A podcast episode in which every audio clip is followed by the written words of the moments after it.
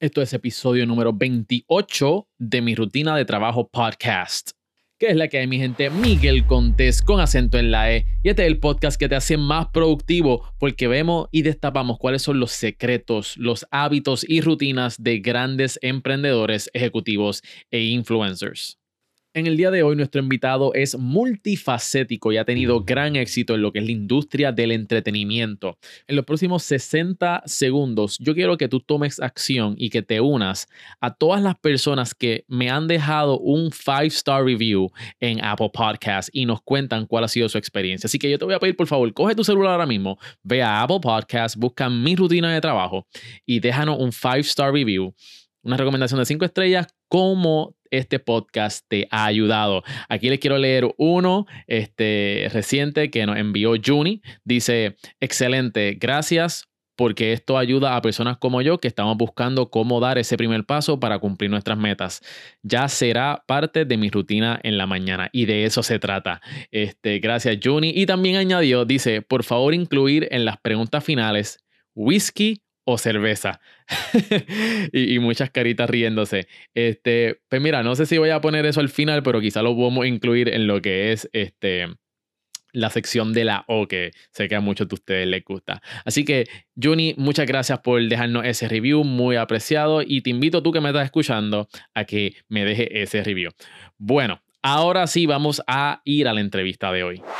Nuestro invitado en el día de hoy es uno de los talentos más polifacéticos y productivos de la industria mediática de Puerto Rico. Su trayectoria lo ha llevado a ganarse un Emmy en el 2001 y una nominación para otro Emmy por Siguiendo los Pasos de Vargas Vidot. Es uno de los animadores más cotizados de su generación. Como eh, han estado en programas como Despierta América, Shock TV, Domingos de Oro y en un número de espectáculos, además de su propio programa de televisión en un formato late night bien tarde con, por ahí viene el nombre, y también más reciente lanzó una de las piezas que más le apasiona, que es la colección de autógrafo, videos biográficos sobre hombres y mujeres ilustres de Puerto Rico. Mi gente, para mí es un honor presentarles al actor, productor, maestro de ceremonia y wow, ¿qué no hace?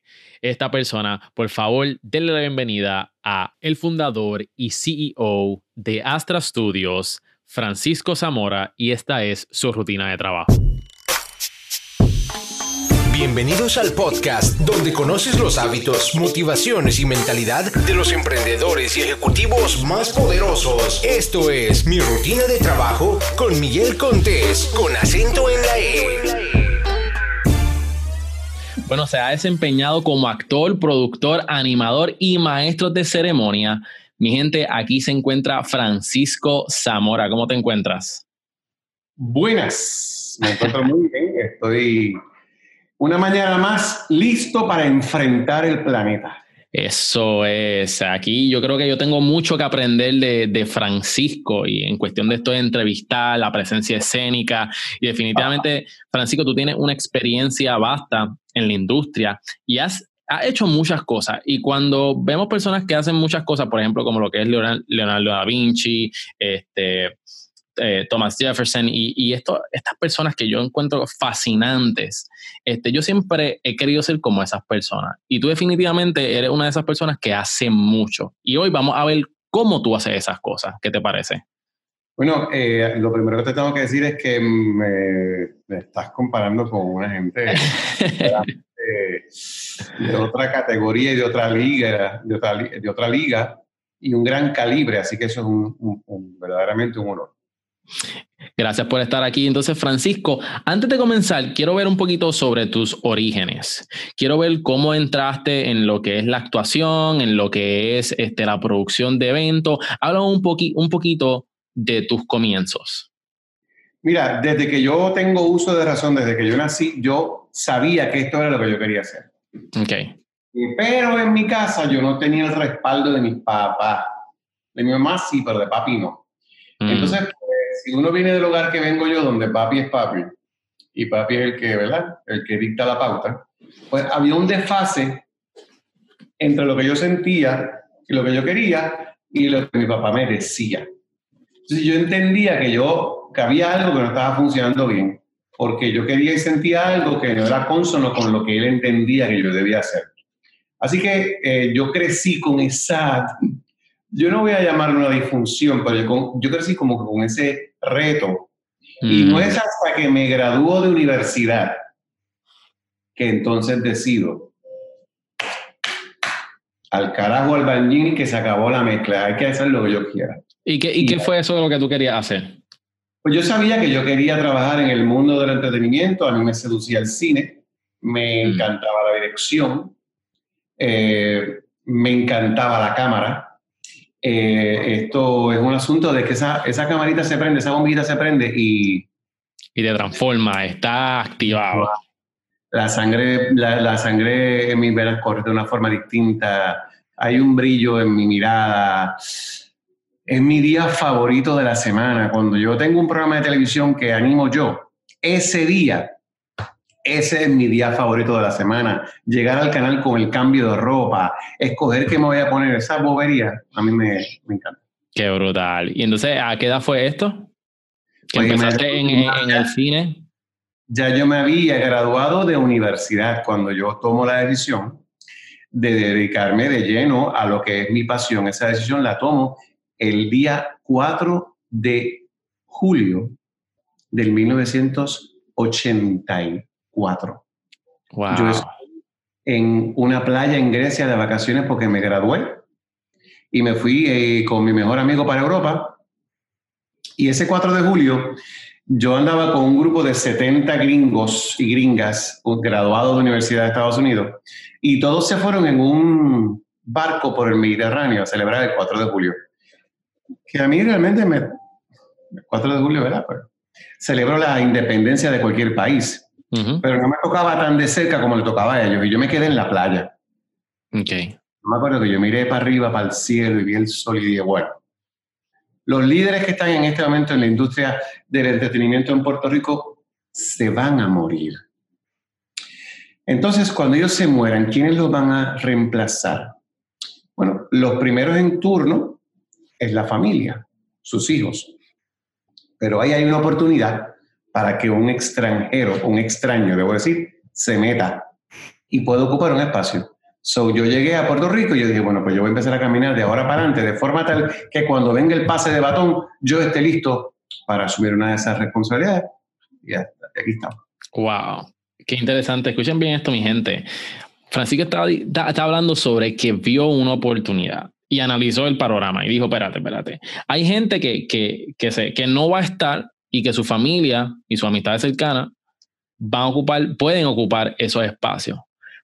Pero también significa que también yo puedo entrar ahí. Y eso es bien importante, identificar oportunidades, pero más importante que eso es tomar acción. Eso fue lo que tú hiciste. Luego de esto, que empieza ¿verdad? en lo que es eh, el cine, tu carrera como actor, ¿cómo tú entras en producir eventos? Bueno, eso fue un crecimiento natural por la naturaleza del negocio. Mi primer trabajo me lo da Silverio Pérez. Y Silverio Pérez me, me, permite producir un programa de televisión en el Canal 7, cuando él tenía las producciones en el Canal 7. Y yo comencé produciendo un programa de televisión con, para Silverio. De ahí me fui desarrollando como actor en comedia, comedias que Silverio escribía específicamente en Entrando por la Cocina con Luisito Vigoro. Y es en el, en el 1995, 11 eh, años después de aquel 4 de julio, que yo fundo People Televisión con 500 dólares en el Banco Popular de Miramar. Wow. Cuando, empiezo a producir televisión, eh, yo soy un tipo complejo acá arriba complejo, complicado, yo no sé.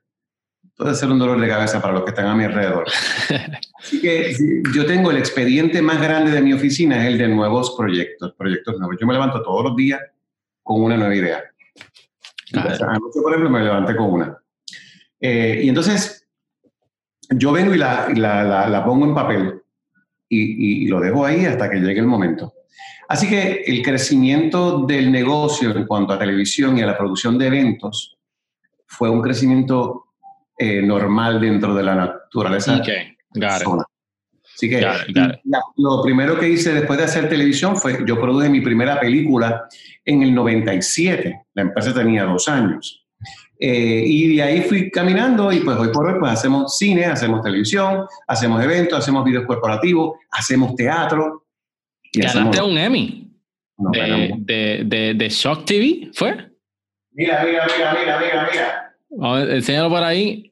Eh, Chare, congrats. ¿Cómo te sentiste cuando ganaste eso? Eso me imagino que fue espectacular. Sí, fue espectacular, pero de, de, esas cosas que tú no estás esperando. Y yo lo describo como que eso fue gasolina de arriba para mi corazón. Porque en Estados Unidos tú te ganas un Oscar, te ganas, te ganas un Emmy, te ganas un Grammy, y eso tiene un, un impacto inmediato en tu finanzas y en tu tarifa. Pero no en Puerto Rico. Yo me gané mi Emmy y eso lo único que hizo fue decirle a Francisco Zamora, ¿sabes qué? Por ahí es que, dale. You're doing something good. Ya, por ahí es que. Awesome. Eh, animador también y maestro de ceremonia. Este, eso a mí también me encanta. Háblame un poquito sobre qué es qué has animado para que la gente conozca, ¿verdad? La gente que no conozca tu trayectoria, qué has animado este, y de qué has participado como maestro de ceremonia. En televisión he sido, he tenido varios programas de televisión. Este programa me lo ganó en Shock TV, donde yo era productor y animador. Eh, yo animé Domingo de Oro con Héctor Marcano. Yo he animado muchos programas de televisión. He animado muchos telemaratones. Hay mucha gente que me puede recordar por mis trabajos como animador en diferentes telemaratones. Yo hice una campaña de televisión bien exitosa, que fue una campaña para el detergente ACE, donde yo era un mm. presentador con micrófono en mano y yo entrevistaba a las señoras. De modo que eh, este asunto de, ser un presentador es, un natural para mí. Entonces, se desarrolló la posibilidad de trabajar como animador en, eventos en vivo. Y ahí es donde yo me doy cuenta de la gran oportunidad que me da la vida porque puedo combinar mi elemento de producción, el timing del director, el sentido del humor del comediante, en función de un evento. Yo puedo yo puedo escuchar cuando el evento se está cayendo de energía o cuando el evento necesita parar y dar un, y dar un detalle o cuando el evento necesita un chiste. Y en ese sentido, pues eso es una de las facetas que yo más disfruto. Qué brutal. Me encanta ser animador de eventos, me encanta que se forme un tranque para que me toque resolverlo, porque pues, pueden contratar un robot y el robot va a leer el reto. Claro. Así esa es una de las facetas que más disfruto. E, eso me parece sumamente interesante y como conectaste todos los puntos cuando se trata de eventos en vivo, me parece bien interesante porque muchas veces nosotros como personas decimos, es que yo hago tantas cosas y como que no sé en qué enfocarme o como que los puntos están regados a través de nuestras vidas. Pero si tomamos un momento, todos esos puntos conectan todos esos puntos conectan con un propósito y es cuestión de conectar todos los puntos. Y al final, como tú dijiste, mira, usé lo de actor, usé lo de comediante, usé lo de productor, lo de director y, lo puedo usar para esto en específico que, que, me apasiona. Pregunta que te hago, vamos a empezar. De, de, todas las cosas que tú haces, de productor, actor, director, eh, animador y maestro de ceremonia, ¿cuál es la más que te gusta? Mira, en serio, la más que me, apasiona, que me apasiona es la única que nos has mencionado, que es cantar. ¿De verdad? Espérate, eso yo no lo sabía.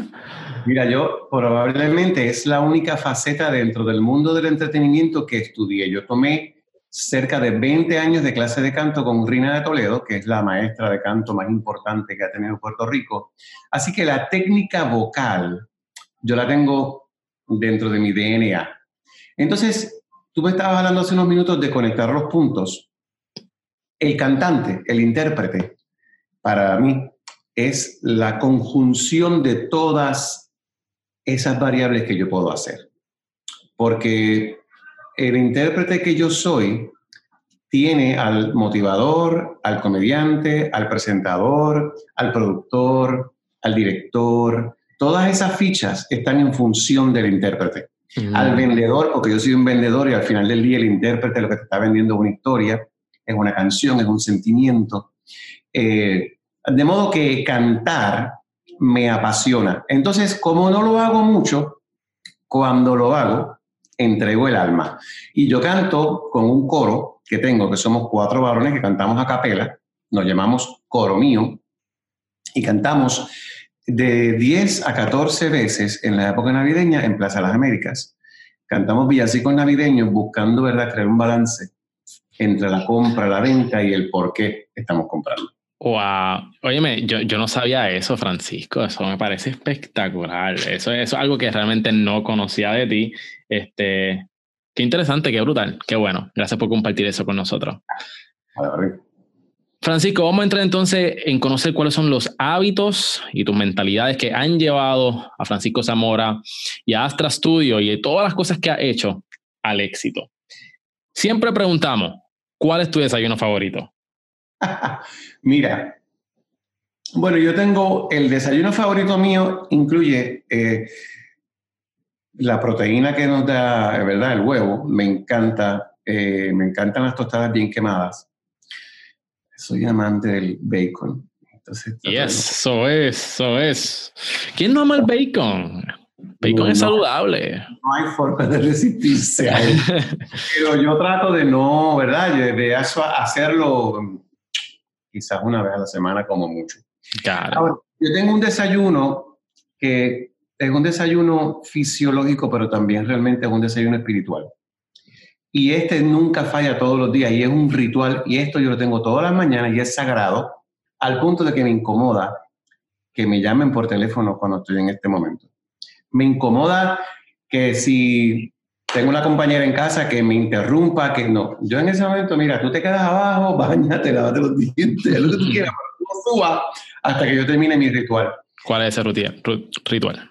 Es un ritual que empieza con un café. Yo no soy muy cafetero, así que el café es bastante piringa. pero es un café que aprendí a tomar de mi mamá y entonces me lo tomo todas las mañanas.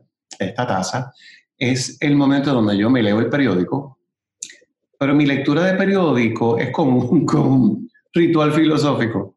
Porque entonces yo empiezo a mirar el periódico yo estoy analizando, mm, ¿qué oportunidad puede haber aquí? ¿Qué oportunidad puede haber allá? ¿Qué idea tengo yo que pueda ayudar a mejorar X o Y asunto? ¿Qué cliente se está anunciando en el periódico y me ayuda a mí a decir, déjame llamarlo y proponerle esta idea? Y entonces después que termino de leer el periódico, eh, tengo un momento, ¿verdad?, que es como medio de meditación. Y entonces eh, me inmerso en redes sociales y todo eso dura entre una hora y una hora y media. Una vez que salgo de ese proceso de crecimiento, de alimentación, porque me, me tomo este cafecito, ¿verdad? Que me claro. Eh, entonces, como que doy vueltas por la casa, como medio perdiendo el tiempo. Es el único momento del día en que yo no estoy enfocado. Ahora, una vez que yo entro al baño, es como si tocaran un botón de emergencia. Entonces, yo escojo lo que me pongo, me doy una ducha, me visto y yo estoy fuera en menos nada. ¿A qué te levantas? 6 de la mañana. 6 de la mañana es como tarde. Normalmente yo me levanto a las cuatro y media porque siempre me gusta hacer una hora de ejercicio y la hago de 5 a 6. Oh, ok, muy importante. Eso, ahora mismo no está en mi agenda, pero debe regresar en cualquier momento. Así que yo te diría que, sin lugar a dudas, yo soy un morning person, yo me levanto, hoy es el día que yo voy a cambiar el mundo, sin duda. Me gustó eso de, de, que, por ejemplo, estás viendo oportunidades en el periódico, estás pensando en tus clientes. ¿Cuánto, cuánto ingreso te ha traído esta rutina a ti, a tu vida? El, eh, pues. eh, eh, el, separar, porque dijiste que esto es una rutina sagrada. 100%. Ahí está mi centro. Este, ese, esa hora y media en la mañana es lo que me enfoca, lo que me dirige, me ayuda un poco a afinar mi estado anímico del día, porque los estados anímicos cambian, no son todos los días. y ya hay un proceso de autoevaluación y yo me voy, voy entendiendo cómo me levanté hoy, qué, qué tipo de, de estimulación necesito para, para ¿verdad? canalizar, porque no, no todos los días estoy como un 4 de julio. Claro. Así que cuando eso no ocurre, pues entonces trato de hacer los ajustes para, para enfocarme en esa dirección. Ok, vamos entonces a entrar, ¿verdad? ¿Cómo se ve tu día? Brevemente, descríbenos tu día después de esta rutina de trabajo. Eh, ¿Cuándo empiezas a trabajar? ¿Qué haces durante el día? ¿Cuándo terminas de trabajar? Mi, una vez que yo salgo de mi casa, yo entonces llego a mi oficina y ya yo tengo mi oficina, yo, yo tengo el calendario súper programado. Okay. Eh, eh, y trato de ser lo más eh, efectivo posible. Tengo una yo tengo un conference call a las 9 de la mañana todos los días con la persona que está dirigiendo mi nuestra operación en Washington, D.C. Así que tenemos esa llamada, esa llamada por lo general dura una hora. Eh, y mis reuniones comienzan a partir de, de, las 10 de la mañana. Yo tengo reuniones que van desde gente que me viene a presentar ideas, desde gente que viene a buscar trabajo, hasta reuniones de producción para ejecutar los proyectos que están caminando o reuniones de estatus o presentaciones a clientes de oportunidades que se están desarrollando. Y yo estoy back to back básicamente hasta las 5 o 6 de la tarde. Yo me, cojo, me tomo un descanso, por llamarlo así, en mi hora de almuerzo. Mi hora de almuerzo es sagrada y yo almuerzo mi reloj biológico a las 10 y media ya tiene hambre.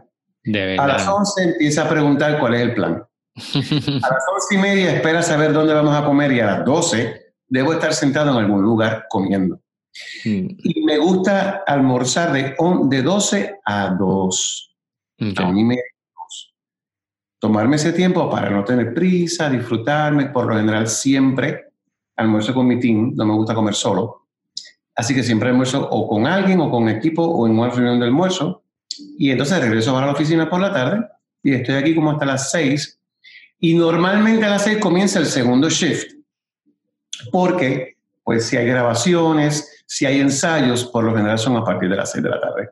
Si hay eventos, viernes, por ejemplo, pues yo me he visto en mi casa como voy a hacer el evento de por la noche, porque pocas veces me da tiempo ir a casa, bañarme, eso no existe. Yo sigo directo a la oficina para donde voy. A lo mejor me cambio la corbata, me echo más perfume, me lavo la cara, pero eres what it is y yo salgo desde que salgo por la mañana, listo para ese evento. Y entonces ese evento, esos eventos me pueden llevar hasta las 12, 1, 2 de la mañana. Eh, los días que no tengo eventos, créeme que llego a mi casa y me encuevo. Ay. Eh, muchas veces nosotros eh, decimos que, que somos productivos, pero realmente lo que estamos haciendo es que estamos ocupados. Y hay una gran diferencia en eso. Para ti, para Francisco, ¿Qué sería la definición de un día productivo? Un día productivo es ese día donde yo logro lo que me he propuesto lograr. Eh, a mí no me gusta ocuparme por ocuparme, pero si no tengo nada que hacer, créeme que me voy a ocupar, porque no puedo estar mirando para el techo. Eh, mis momentos más productivos son en las mañanas. Es como más productivo yo soy mi mente está fresca, yo estoy ágil, yo quiero conquistar el mundo, yo me levanto encendido, yo canto temprano, yo, I'm, ready to go. Y yo recojo velas también temprano en la noche. Así que un día productivo para mí es aquel día donde yo he logrado eh, lo que me propuse lograr ese día, porque yo soy bien puntual en mis metas muy precisas eh, y yo tengo un plan a, corto plazo, a mediano plazo y a largo plazo y hasta el final del mundo. Así que yo trato de ir on one on one. Y la vida me ha enseñado a trabajar la paciencia, porque no nací con ella, y aprender que todo tiene su tiempo y su momento. Y también he aprendido que, que yo soy de los que empuja el negocio, vamos a hacer esto, esto no funciona, pues métete por aquí, tampoco, vamos a dar la vuelta por allá. Y va a llegar un momento donde ya he aprendido que me toca, después que traté todo lo que yo entendía que había que hacer en mi sano juicio, me toca, ok, parar, respirar y esperar que el universo, que Dios se acomode, se acomode. Diga, ok, ahora es que vas. No es cuando tú crees. Nosotros como seres humanos, eh, Francisco, hay veces que no tenemos las ganas. ¿Qué, ¿Qué técnicas tú usas para tomar acción cuando no sientes hacerlo? Me hablo en voz alta. Ok. Me hablo. ¿Qué te pasa? ¿Por qué tú estás así? Ah, que tú tienes miedo de que esto no funcione. ¿Y quién te dijo a ti que esto no? Ok. ¿Y si no funciona, qué pasa? ¿Te inventas otra cosa? ¿So deja la bobería? Levanta el culo y ponte a caminar.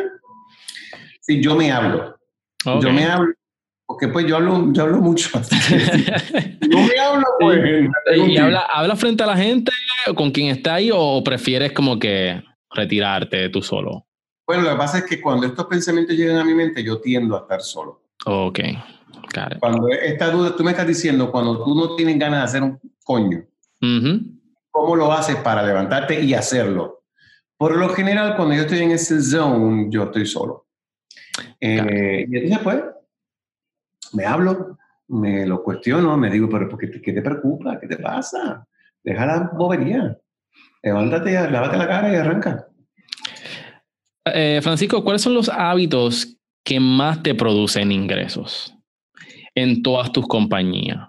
Que tú dices, ok, ¿sabes? yo, yo, yo, o sea, mis compañías están produciendo, este, soy creativo, soy productivo y me está trayendo ingresos a mi vida, se lo debo a esta, a, a esta habilidad, a esta técnica o a este hábito. ¿Cuál sería este hábito? Mi. La primera es consistencia. Mm. Yo soy muy consistente. Yo me voy a quitar cuando tú me levantes el teléfono y me digas no. Hasta que tú no me digas no, yo voy a pensar que hay una oportunidad. Y yo, I will, I will pursue hasta que tú me digas no.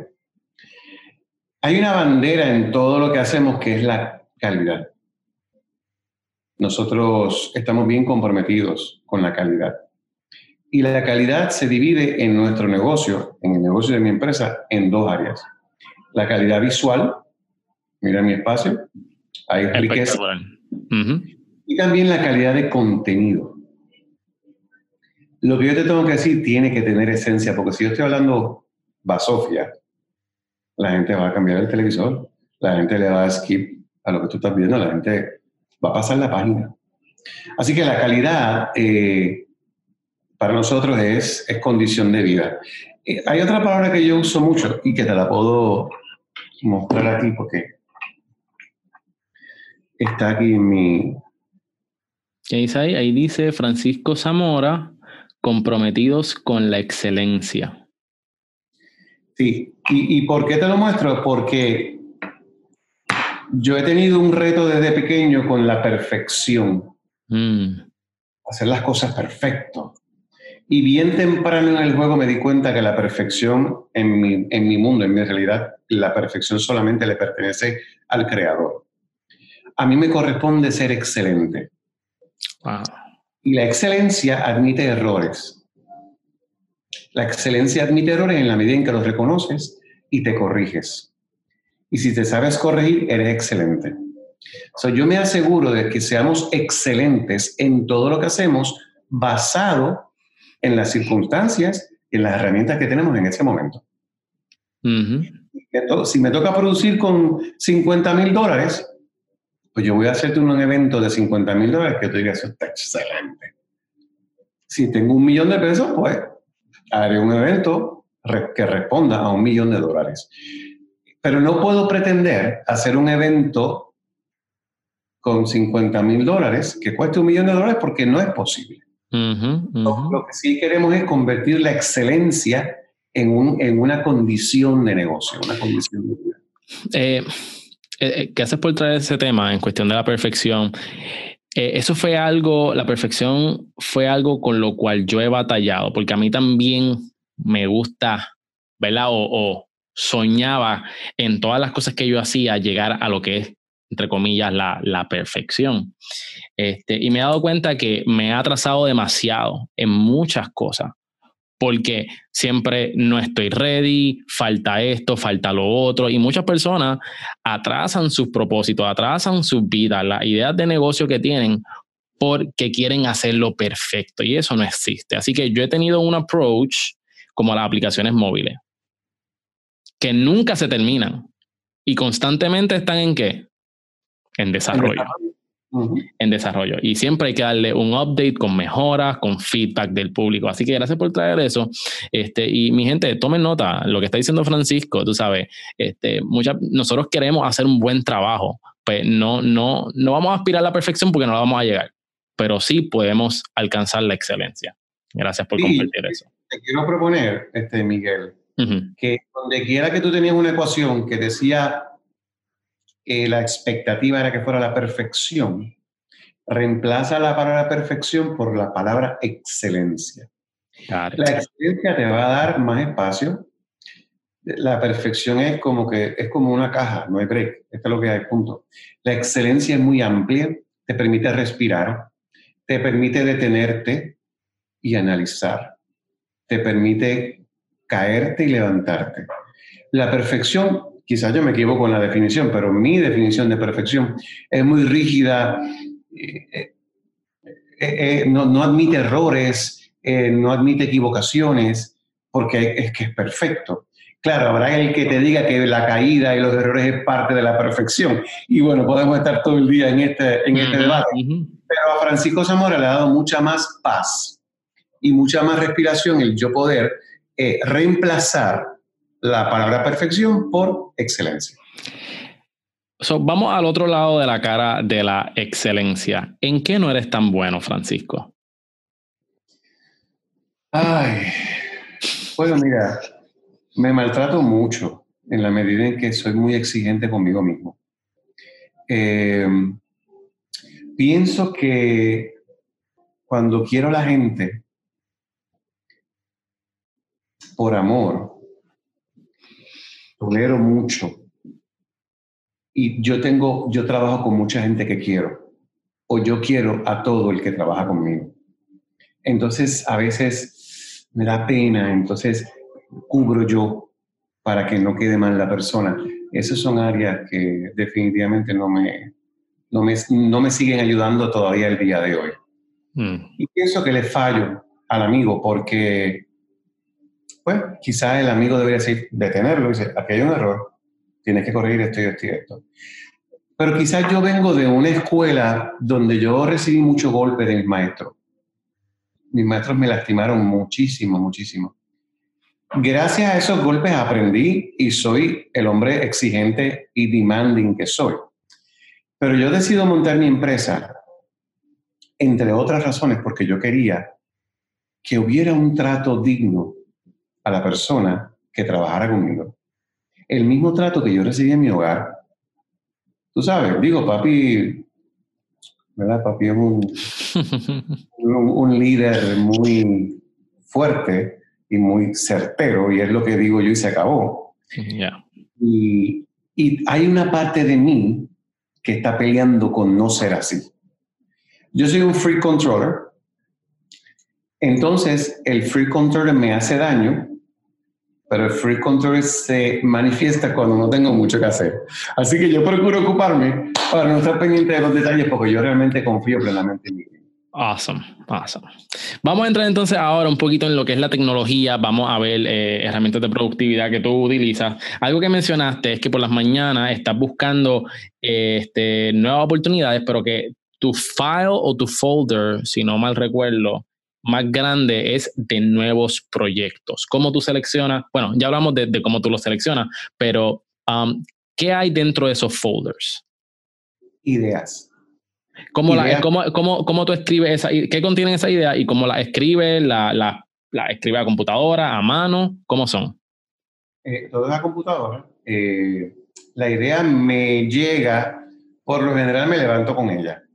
Me puede llegar en cualquier momento del día. Pero te quiero recordar que te mencioné ahorita que yo soy un morning person, así que por lo general me levanto con alguna idea. Okay. Eh, por ejemplo, anoche me levanté, esta mañana me levanté con una idea. What if tú vas a, ver una película al cine? Okay. Y dependiendo de cómo te gusta la película, la película tiene cuatro finales distintos. Y tú escoges el final que tú quieres ver y lo ves en tu teléfono. Yeah, that's nice. That's nice. Eso es bien innovador. Claro, entonces tú coges, tú, tú dices, ok, pues yo tengo aquí mi teléfono, ah, pues me cayó bien tal personaje, ah, pues yo quiero pensar que, le que me gusta la idea 4, entonces yo pa, y le doy play y veo la idea 4. Sería una revolución en la industria de cine, o sea, cambiar en cuestión de formato, el engagement con, con el usuario, con la persona, eso sería súper interesante. La realidad caso es que siempre ando en un viaje. Así de crudas son mis ideas, pero una vez que me llegan, yo la, le voy dando vueltas, le voy dando vueltas, las hablo con mi team y eventualmente me siento y la redacto.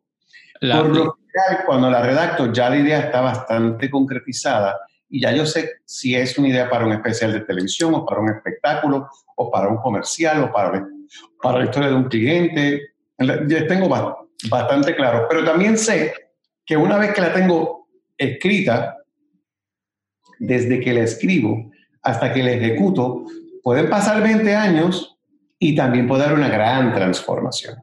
Mm. ¿Qué aplicaciones tú usas para documentar esas ideas y para mantenerte productivo? Bueno, para documentar esa idea uso una aplicación bien novel que se llama Word. Ya. La clásica, la, clásica. Y, la, y te tengo que decir que,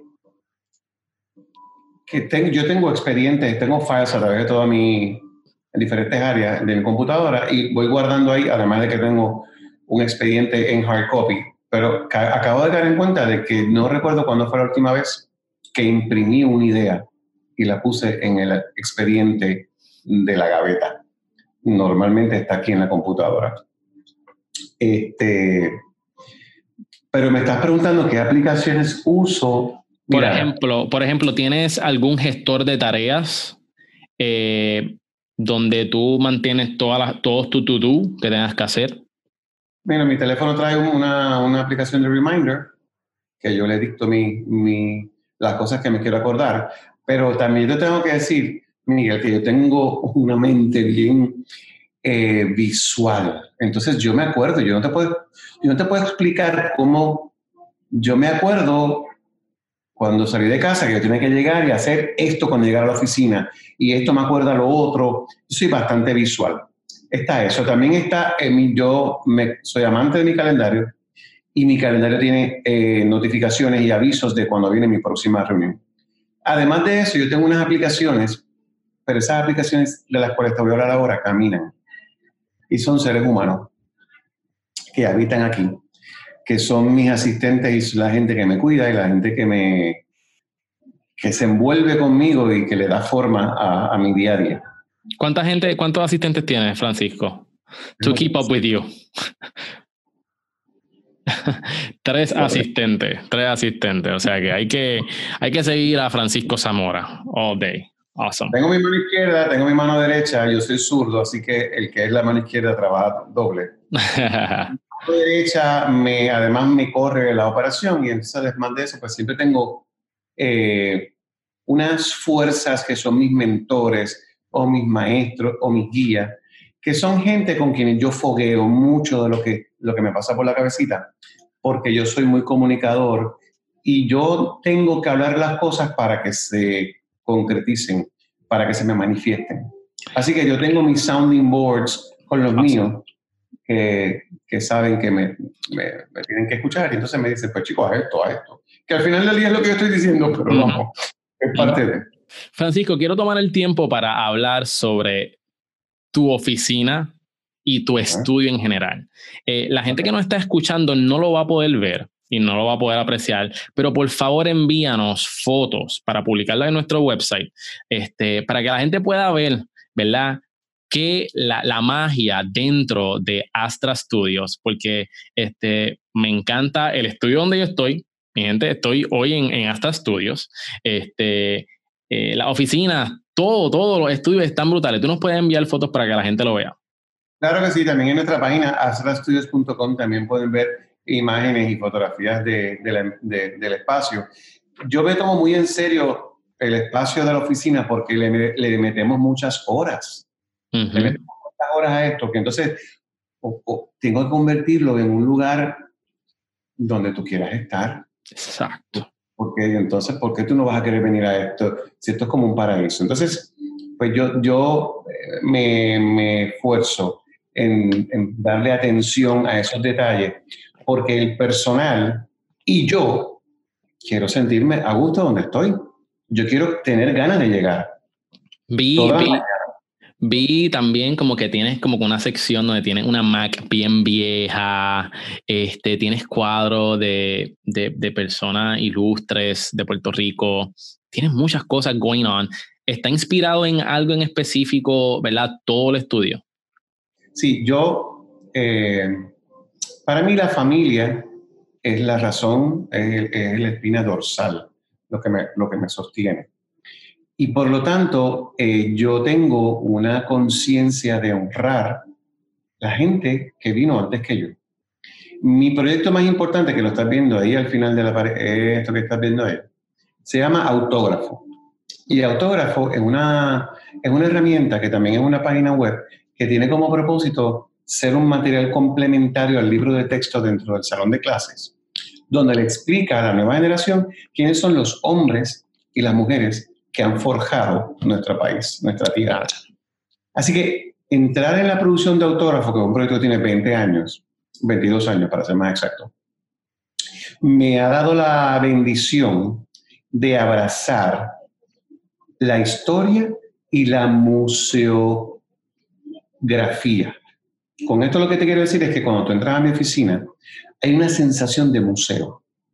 Y la, computadora que viste, pues fue mi primera computadora, la que me compré con 1.500 dólares en el 1995. Wow. Que era una Macintosh. Y ese fue, ahí yo escribí mis primeros libretos, ahí, yo, ahí fue que yo hice todo, mis comienzos, ¿no? Eh, entonces, yo, yo pienso que uno mira ¿verdad? la empresa y la realidad del caso es que son veintitantos de años que hemos venido trabajando para llegar a donde estamos. De modo que no, se dice rápido, 20 años, pero 20 años es un montón.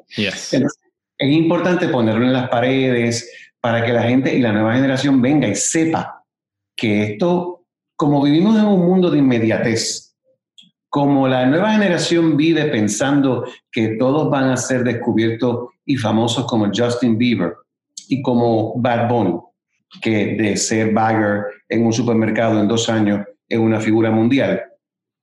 No, todos, no todas las historias son así, o podríamos decir que son bien pocas las historias como esa. La mayoría de las historias son como la tuya y como la mía, que nos ha tomado 20, 30 años lograr lo que estamos logrando y que se logra solamente de una forma y es levantándote todas las mañanas y llegando. So, por eso ves en todos nuestros espacios esa honra a los que llegaron antes que nosotros.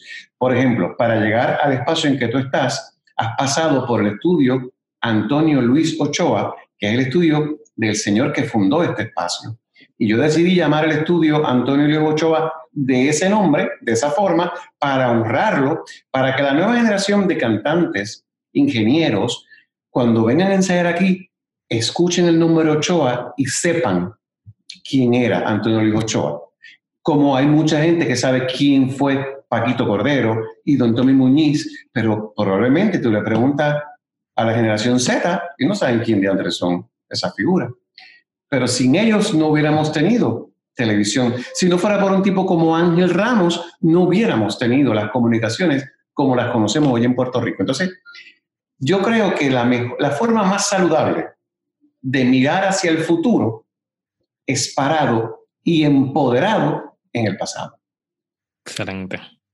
Gracias por compartir eso. Mi gente, si quieren ver la oficina de Francisco Zamora y su estudio, él nos va a estar enviando fotos. Pueden verlo en cerealempresarial.com slash Francisco Zamora. All right. ¿Quieres añadir algo, Francisco?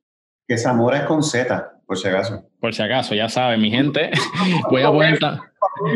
Voy, voy, a poner el enlace en la descripción para que se, también se les haga fácil, para que no se puedan ver las fotos que están espectaculares.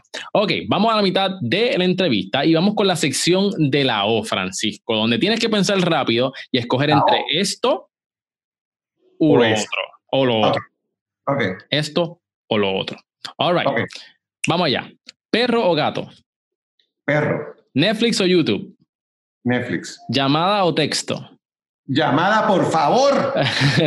Mientras trabajas, música.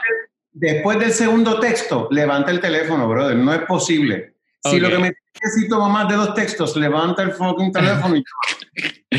All right. Mientras trabajas, música o podcast? Música. ¿Cardio o pesas? Eh, cardio. ¿Facebook o Instagram? Instagram. Para el mantecado, ¿vasito o cono? Vasito. ¿Android o iPhone? Oh, por favor. Si tú haces scratch aquí en mi sangre, lo que va a ver son manzanas. ok, ok. ¿Salir o quedarte en casa? Ay, en este momento quedarme en casa. ¿Béisbol o baloncesto? None of the above. Tienes que escoger una. Tienes que coger una. Pues baloncesto porque es el que juega mi mejor amigo. All right, all right. Esa fue la, la primera ronda. Vamos para... Está, bastante rápido. Vamos para la segunda ronda. ¿Estás ready? Siempre. All right. Hmm, vamos a ver. Vámonos con esto. ¿Dinero o tiempo libre? Hmm. Hmm. Tiempo libre. En el cine, ¿dulces o popcorn? Popcorn. ¿Papel de toilet por encima o por detrás? Ok, espérate, espérate, espérate. Por encima o por detrás, ¿qué carajo? ¿De qué tú me ¿Cómo, ¿Cómo, tú pones el papel de toilet en, en, el rack? ¿Cómo tú lo pones? Con, ah, por encima, por favor, por detrás no, por encima, fácil de coger. Exacto, ok, ok, ok. Eh, ¿Pancakes o waffles? Pancakes, by all means. ¿Termo o taza? Taza. ¿Carne o vegetales? Mm, vegetales. Y yo tengo una. ¿Crucero o país desconocido? País desconocido. ¿Ahorrar o invertir? Invertir. ¿Café o té? No te deje ni terminar. Invertir. ¿Café o té? Café. ¿TV o libro? TV. Muy bien, terminamos la sección de la O. Vamos entonces ahora con la pregunta random del episodio. Hmm, vamos a ver qué voy a hacer aquí. Bueno, esta, esta, porque tú estás relacionado con lo que es el cine, el teatro y todo esto. ¿Qué película cuando niño te asustaba? De chiquito le tenía miedo a Halloween porque eh, mi mamá me montó en el carro yo me senté en el asiento de atrás, en el piso, y yo miraba por la ventana que, que me quedaba súper arriba y ya a mí me asustaban los fantasmas la gente vestida en la calle con paños y cosas. Así que siempre le tuve miedo a las películas de fantasmas de chiquito. Mm. Pero ya de medio adolescente, esas películas de ese muñeco Chucky Chick, ese muñeco que tiene como un roto, ¿qué es eso? Chucky, Chucky, Chucky. Ay, por favor. Hombre, no, vamos a gastar dinero en eso. Vamos a gastar dinero realmente asustando a la gente cuando debemos gastarlo o debemos invertirlo en inspirar a la gente. Pero bueno, yo paro por ese lado siempre. Mm, okay, okay, okay. Eso fantasma, fantasma. All right, all right. Pues bueno, Francisco, vamos a entrar en lo que es la perspectiva y cuáles son tus puntos de vista. Ok.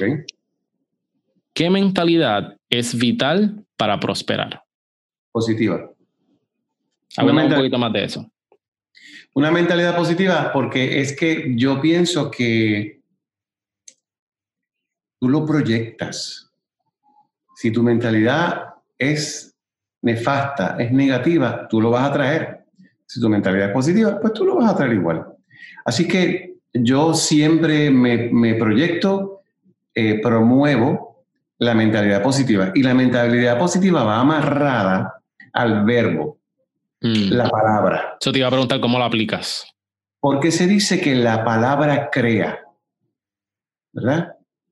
Y lo que tú dices por tu boca, ya lo estás declarando. De modo que yo soy bien cuidadoso cuando hablo y las cosas que digo.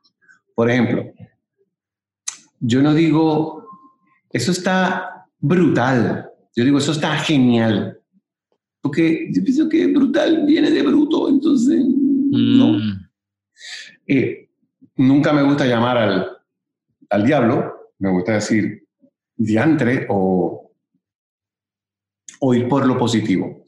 Eh, pero soy un fiel creyente de que la palabra crea y por lo tanto, siempre tú vas a escuchar de mi boca palabras bonitas, palabras positivas, constructivas, que fortalezcan un pensamiento positivo. El primer libro que yo me leí en mi vida se llama Creative Visualization.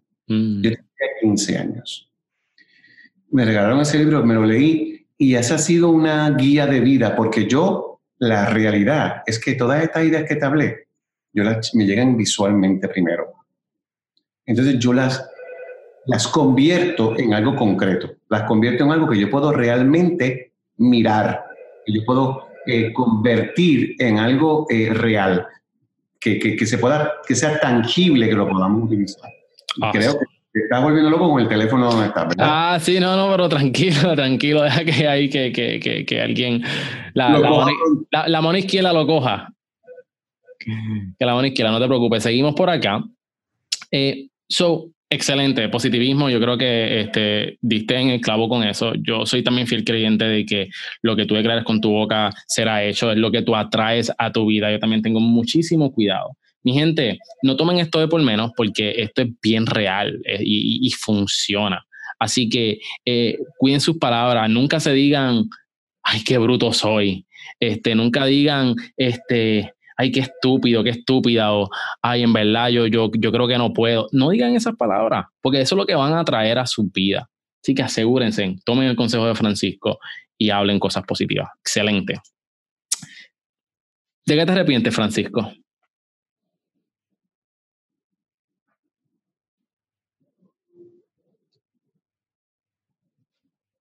La realidad del caso es que Eh, estaría hablando, estaría hablando mierda. Porque la realidad del caso es que todas mis decisiones se han tomado con el mejor entendimiento en el momento en que las tomé con la información que tenía. Si hubiera tenido otra información, lo hubiera tomado de otra forma. Mm. Esa, e, esa paz la adquirí hace unos cuantos años porque, porque yo me reclamaba mucho, pero ¿por qué no hiciste esto? Otro? Chico, hubieras hecho esto. Entonces, claro, pues si lo hubiera sabido, lo hubiera hecho, pero no lo sabía. Entonces, ya, cálmate. So, ¿verdad? Hablándome a mí mismo. So, la realidad del caso es que no me arrepiento realmente, al contrario. Lo que no quiero es que se acabe, porque tengo una lista interminable de cosas que quiero hacer. Mencionaste que tienes unos mentores. ¿Quiénes son esos mentores? Pues mira, sin ningún orden en particular. Tengo que decir que pues Silverio Pérez fue mi, es mi papá, es, mi, es el tipo que me da la primera oportunidad. Eh, Jacobo Morales, sin lugar a dudas, es uno de mis mentores, Paquito Cordero, Tommy Muñiz es uno de mis mentores, eh, Tony Croato es uno de mis mentores y uno de mis padres. Eh, Héctor Marcano es uno de, los hombres que, de quien más he aprendido. Eh, y hay un grupo de gente que, que son los que sostienen la salud emocional de Francisco Zamora y uno de ellos, el que además es mi mejor amigo, que además es mi compadre y que además es mi amigo desde cuarto grado, es el licenciado Ildefonso López Moral. Lo conozco. Y ese es el hombre que le da terapia a Francisco Zamora todas las mañanas todas las mañanas. Awesome. Y le, un ser humano increíble. Y de hecho lo vamos a tener pronto también aquí en, en el podcast. Ya, ya eso está cuadrado. La fecha viene pronto, la fecha viene pronto. Cuando tú hablas con tus mentores, ¿qué cosas hablas con tus mentores? ¿Qué tipo de cosas? ¿Tú, tú vas con, con, con, quizás con desánimo? ¿Vas con ideas? ¿Vas con... ¿Qué, ¿Qué pasa en esas charlas cuando tú hablas con estos mentores? Muy puntual, bien puntual tengo esta situación, ¿qué crees que debo hacer? Bien puntual. Awesome. Eh, tengo con cada una de estas personas que te he mencionado, puedo darte cosas concretas que he aprendido de ellos. Este, y las valoro y las atesoro y las cuido con la mayor intimidad como un regalo que me dan ellos y que me, me toca usarlo, aprender de él pero respetando la confidencialidad de donde vino. Claro. Claro. Francisco, vamos a darle para atrás al tiempo. Vamos a montarnos en la máquina del tiempo ahora.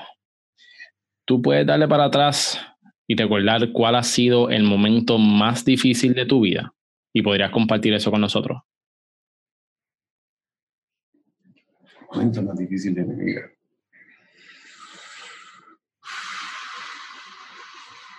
Fíjate, esto que te voy a decir puede ser un súper disparate, pero probablemente el momento más difícil es el de ahora, es el presente. Posiblemente porque estoy en el análisis de cómo lo resuelvo. Mm. Después que resolví, ya, paso la página y sigo hacia adelante. Yo he pensado cuáles han sido mis momentos más difíciles y la verdad, pues, todos tenemos momentos difíciles, ¿me entiendes? O sea que no, no, no, no puedo decir que, no. Afortunadamente no he tenido un momento, ¿sabes? Gracias a Dios mis padres están vivos todavía, mis cinco, mis cinco hermanos estamos vivos, los seis. Así que yo todavía no he bregado con esa pérdida mm. de, como una extremidad tuya, ¿no? Esos son momentos difíciles y yo lo tengo súper claro. Yo pues afortunadamente todavía no lo he vivido. He, he perdido gente muy importante para mí, eh, pero contestando a tu pregunta, si soy honesto y peco, de, peco de, de ingenuo, pues puede ser. Posiblemente te tendría que decir que mi momento más difícil es el hoy. Karen, Karen. ¿Con qué, ¿Con qué estás batallando hoy? Negocios que no caminan, eh, una economía eh, este, recogida, este, pocas oportunidades de negocio, eh, cosas que se, se, están tardando más de lo que todos pensábamos que se iban a tardar, gente que se aprovecha de ti, que aprovecha tu buena actitud y te agarra de lo que no eres, lo, con lo que está bregando todo el mundo. O sea, que no, no estoy bregando con nada particular, esto es lo mismo con todo el mundo. Got it, got it. Y yo sé, Francisco, que, que tú lo vas a superar como lo has hecho una y otra vez. Y eso es parte de ser un emprendedor, de que siempre hay una manera, siempre se busca y los resultados hablan por sí solos y has hecho grandes cosas. Así que te reconozco por eso, tú, tú eres un bárbaro. Gracias, por eso es que no, no estoy en condiciones de quejarme. Estoy en condiciones de ser agradecido, ¿me entiendes? Right. Francisco, vamos a darle para atrás el tiempo nuevamente. Y puedes recordar cuál ha sido un momento definitivo en tu vida donde estabas frente a dos carreteras, una que va para la izquierda y una que va para la derecha, y el camino que tomaste te ha traído hasta aquí. ¿Puedes mencionarnos quizá algún momento decisivo? Sí, te tengo que decir que cada vez, o sea, una de las cosas más gufias de mi trabajo es conceptualizar una idea y ver esa idea convertirse en una realidad tangiblemente. Esa manifestación, yo te puedo explicar el viaje que es para mí. Entonces, eso me pasa cada vez que concretizo una idea. Desde Milagro en Yauco, la película que hice, que era un papel que yo le llevé a Telemundo, a convertirse en un clásico del cine puertorriqueño, desde La Nieve en Plaza de las Américas, que fue una idea que se le presentó al cliente y ahora es parte de la tradición de un país. Que ya, yo no tengo ni que ver con eso. No es que no tenga que ver, es que eso ya corre solo. Ya. Corre tres veces al día. Y cuando yo voy a plaza y yo veo a la gente, yo digo, wow, qué cosa más increíble. Ver esto, poderlo tocar, poderte decir que está en mi escritorio, estos son evidencias concretas de que uno eh, eh, eh, está materializando lo que uno se está proyectando en su cabecita. Así que ese, ese visual que me pones de los dos caminos, ¿no? Cuando tú coger el camino de la izquierda o el camino de la derecha y ver un camino que te marcó la vida, la realidad del caso es que yo voy a ser tan excelente como mi último proyecto. Mi último proyecto me va a validar el próximo proyecto. De lo contrario, me va a chupar la bruja. Así que yo en ese sentido tengo que dar gracias a Dios porque gracias a Dios mis proyectos me siguen validando. Claro, excelente, Excelente, me gustó eso que tú eres tan bueno como tu último proyecto. That's amazing. Francisco, por último, ¿cuál es tu porqué? ¿Qué es ese motor que te hace levantarte todos los días para alcanzar la excelencia? ¿Qué es lo que, que, esa llama, qué es lo que te mueve a ti para hacer lo que tú haces? Bueno, yo me siento responsable de empujar hacia el frente, de hacer el mundo un mejor lugar.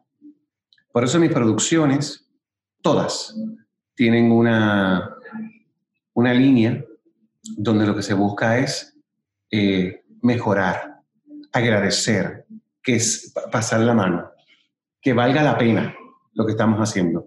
Entonces, eh, ¿qué me saca? ¿Cuál es el por qué? Pues porque me toca a mí.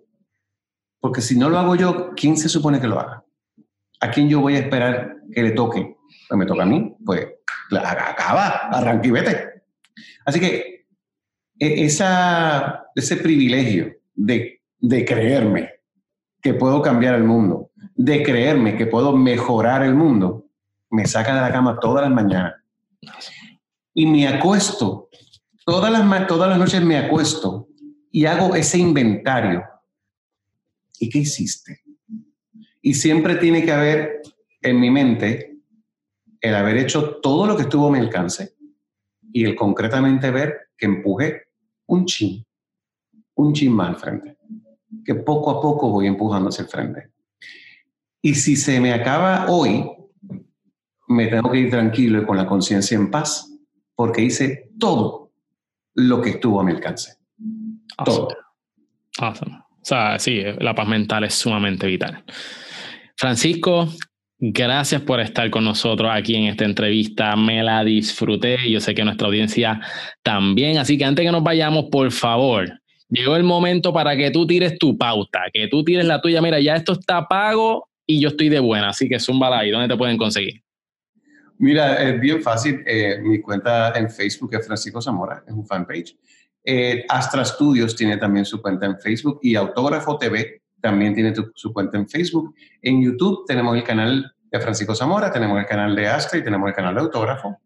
Y me consigues también en Instagram a través de F Zamora TV. Esas son mis direcciones. Excelente, ahí lo tienen mi gente, asegúrense de seguir a Francisco Zamora y recuerden que vamos a tener más contenido para ustedes en nuestra página cerealempresarial.com.